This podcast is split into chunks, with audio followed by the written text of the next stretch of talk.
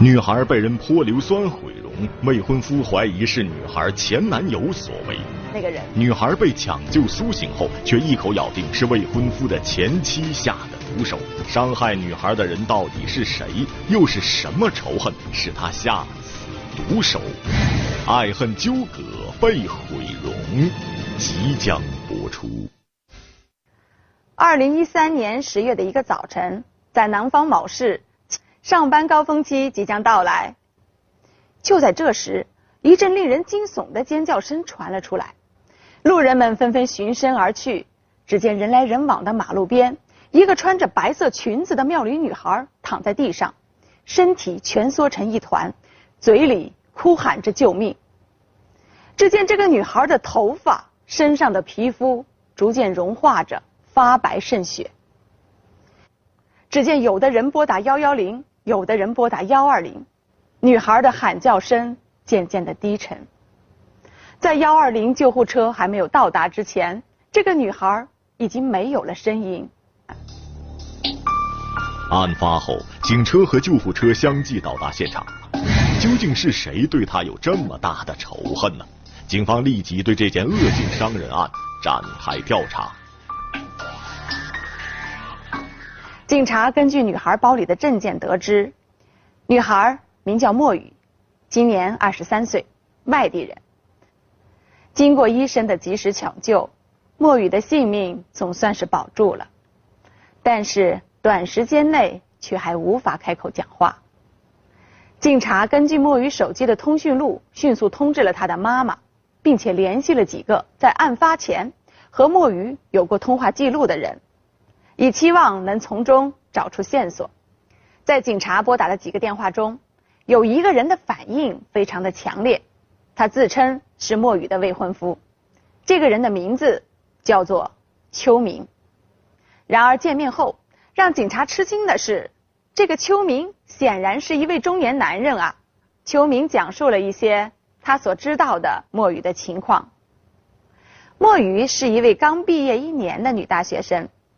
现在就职于秋明的设计公司，在大学期间，他是校学生会的干部，专业方面更是多次获得了校内外的大奖，因此他就成了众多公司抢手的人选。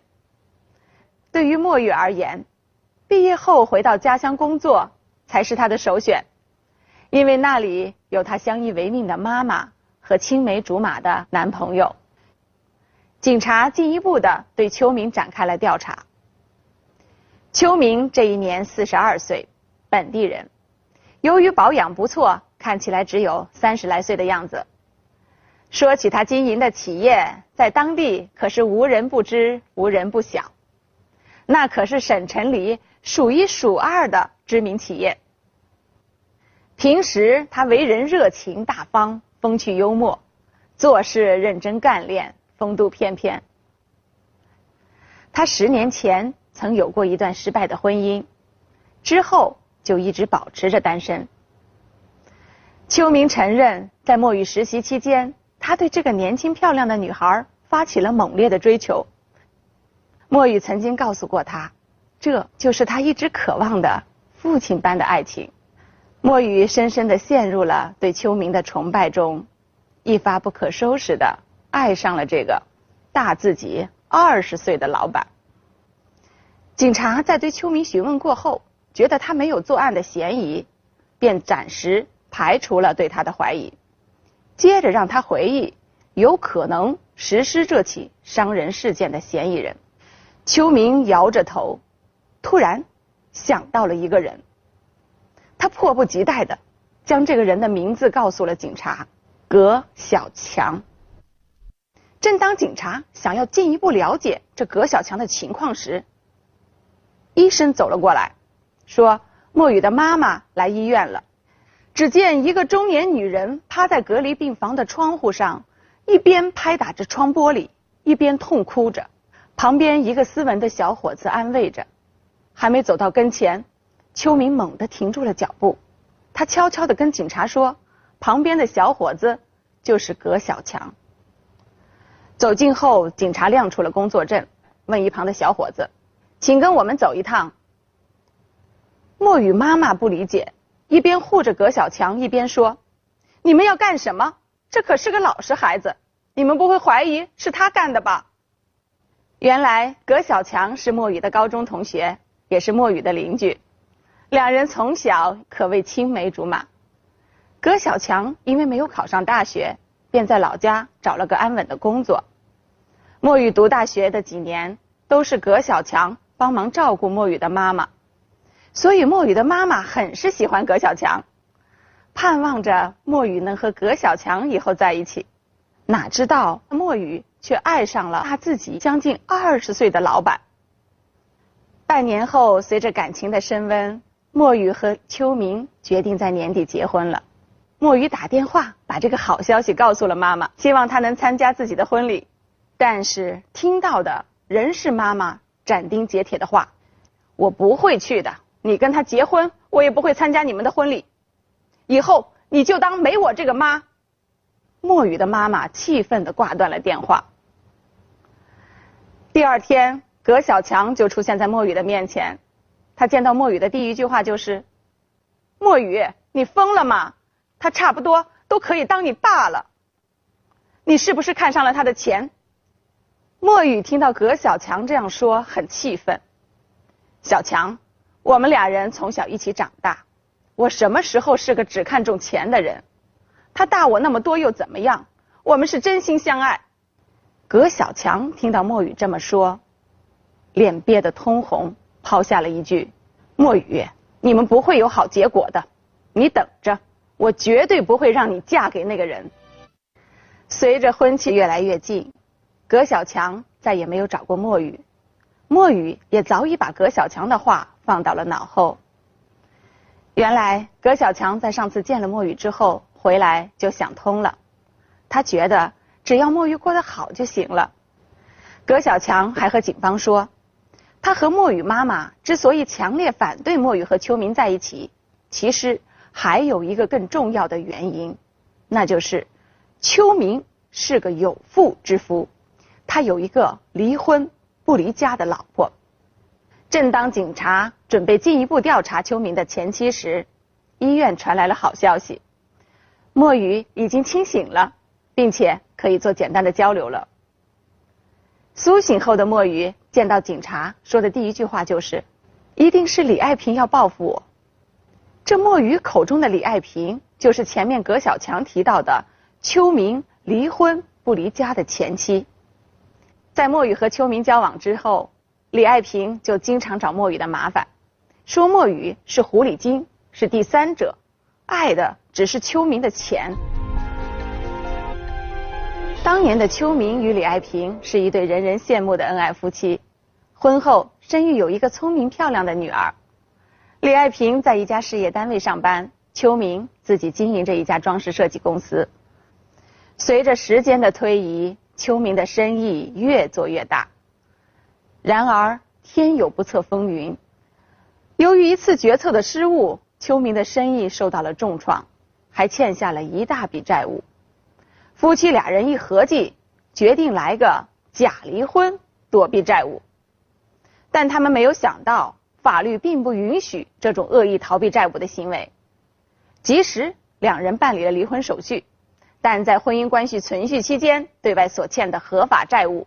仍然要夫妻二人共同偿还，所以二人虽然名义上离了婚，但实际上一直生活在一起，也一直共同偿还着欠款。后来通过亲朋好友的帮助，终于还完了所有的钱。因为害怕同样的事情还会发生，又会导致两人共同陷入债务危机，所以他们就迟迟没有复婚。几年后，头脑灵活的秋明。东山再起，把生意做的是更大了。这时候，李爱萍有了一丝危机感，她提出要与秋明复婚。可墨雨的突然出现，使得秋明被这个姑娘的青春活力所迷倒了，让秋明改变了想法。随着与墨雨感情的升温，秋明更加坚定了，墨雨才是他下半辈子想要陪伴的女人。李爱萍得知秋明这次是认真的，心里开始干着急，经常跑到秋明公司大哭大闹，还时不时的找莫雨的麻烦。可惹来的却是秋明更加坚定的要离开他。所以，当秋明确定要与莫雨结婚后，便和李安平摊牌。但念及多年的夫妻情分，也深觉对不起年幼的女儿，于是他拿出了一大笔钱给李爱萍，作为之前与他共患难的补偿。这样说起来，李爱萍的嫌疑的确不小。可是警方经过调查，却发现，在案发前后，李爱萍正带着女儿在国外旅游。案件调查至此，暂时陷入僵局。案发的第三天，现场提取的硫酸瓶鉴定结论出来了，凶手使用的是一种工业行业常用的浓硫酸，瓶身上并没有留下指纹，路边监控录像的排查结果也出来了。从视频中看，作案的是两个戴着鸭舌帽的一胖一瘦男子所为。由于两人经过了乔装打扮，根本无法识别他们的容貌特征。作案后，两人迅速的逃离了作案现场，到了一个城郊结合部，便消失在监控录像中。显然，作案的两个人是经过精心准备的，具备一定的反侦查能力。要想在茫茫人海中寻找两个戴鸭舌帽的人，并没有那么容易。经过民警的不懈努力，终于找到了李爱萍的把柄。原来，李爱萍离开后。警察并没有放弃对他的调查，他们发现案发前后李爱萍和一个电话号码联系很频繁。通过李爱萍的银行流水发现，案发后不久的一天，李爱萍曾经转过一大笔钱给一个账号，这会不会是在支付雇凶的酬金呢？警察利用侦查手段锁定了与李爱萍频繁通电话的这个号码的行走轨迹。并在一个郊区的出租屋外发现了作案的电动车，在屋里发现了作案现场同样的硫酸瓶，找到了一位名叫何丁晓的男子。何丁晓怎么都不会想到警察会找上门来，他以为自己精心的策划可以逃脱法律的制裁。何丁晓承认是自己策划了这起案件，是他找了自己的好哥们小武。共同购买了硫酸，并一起作案。当问到何丁晓为什么要伤害莫雨的时候，何丁晓的回答让警方大吃了一惊。原来李爱萍得知秋明和莫雨在一起之后，就经常到酒吧买醉，于是就认识了在酒吧工作的何丁晓。豪爽的李爱萍出手阔绰，经常会给何丁晓不少的小费。这么一来二去，两人就熟络起来。李爱萍叫何丁晓为小弟，何丁晓叫李爱萍为萍姐。这一年，何丁晓发现李爱萍来酒吧的次数越来越频繁，有时候喝醉了，嘴里会骂着“秋明、墨雨、狐狸精，不得好死”之类的话。何丁晓是真心把李爱萍当亲姐姐看待的，看到李爱萍这么不开心，夜夜买醉，何丁晓的心里暗下决心，一定要帮姐姐出这口恶气。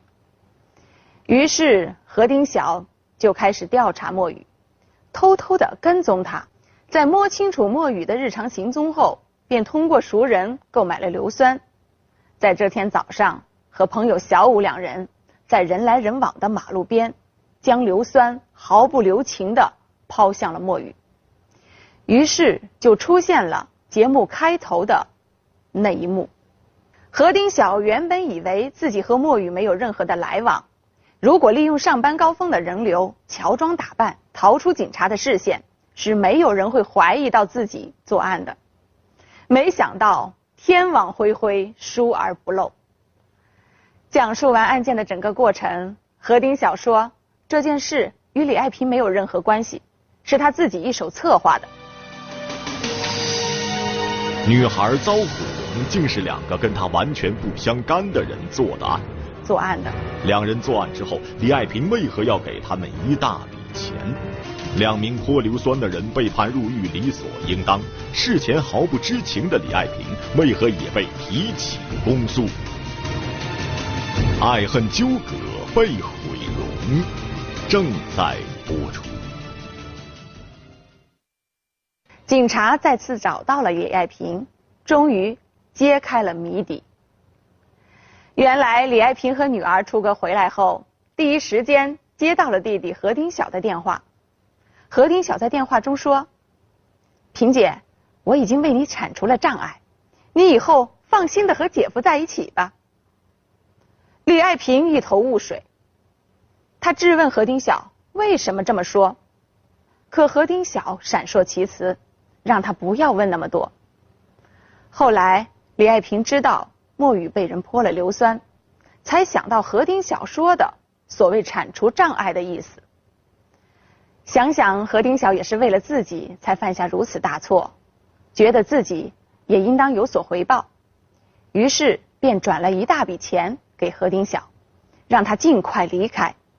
后来小武也归案了，交代了自己通过熟人购买硫酸，并帮助何丁晓一起作案的全过程。经鉴定，莫雨全身的损伤程度已经构成了重伤。检察院以被告人何丁晓、小武犯故意伤害罪提起了公诉。公诉人认为，何丁晓、小武采用泼硫酸的方法故意伤害他人身体，致被害人面容被毁、身体受伤的犯罪事实清楚，证据确实充分。二人的行为已经触犯了《中华人民共和国刑法》第二百三十四条第二款的规定，构成故意伤害罪，均为主犯。法院最终判决，何丁晓、小武构成故意伤害罪。根据二人在共同犯罪中所起的作用大小，判处何丁晓有期徒刑十五年，剥夺政治权利五年；判处小武有期徒刑十二年，剥夺政治权利三年。而李爱萍怎么都没有想到，最终自己居然也被检察院。以涉嫌窝藏罪向人民法院提起了公诉。法庭上，李爱萍觉得很委屈，他认为自己并没有与何丁晓事前通谋，事后何丁晓也没有向他求助，只是他感觉于心不忍，给何丁晓转了点钱，怎么就构成犯罪了呢？下面就让我们先来了解一下窝藏罪。窝藏罪是指。明知是犯罪的人而为其提供隐藏的处所、财物，帮助其逃匿的行为。本案中，被告人李爱萍在知道了何丁晓的犯罪行为后，仍然向其提供资金帮助，让其逃匿的行为，完全符合《中华人民共和国刑法》第三百一十条窝藏罪的构成要件。法院最终判决李爱萍构成窝藏罪，判处有期徒刑一年。零六个月，就此案件告一段落了。秋明在莫雨受伤期间来医院看过几次，给了一些钱。这件事在当地传开以后，他声名狼藉，最终企业也因此倒闭。他不得不带着悔恨离开这座城市。莫雨整日以泪洗面，直到这一刻他才清醒。秋明只是他心里的一个过客。好在有妈妈和葛小强鼓励着自己，才让他有了活下去的勇气。李爱萍虽不是悲剧的主谋，但正因为她沉迷于失败的婚姻无法自拔，将自己的悲观情绪传递给了何丁晓，才导致了悲剧的发生。不仅毁了三个年轻人的青春，他也因此付出了惨痛的代价。四个人之间。三段爱恨纠葛的感情，酿成了莫雨的悲惨人生。何丁小十足的后半生，以及李爱萍痛悔的余生。希望各位朋友能从这个案例中得到感悟，过好自己的美丽人生。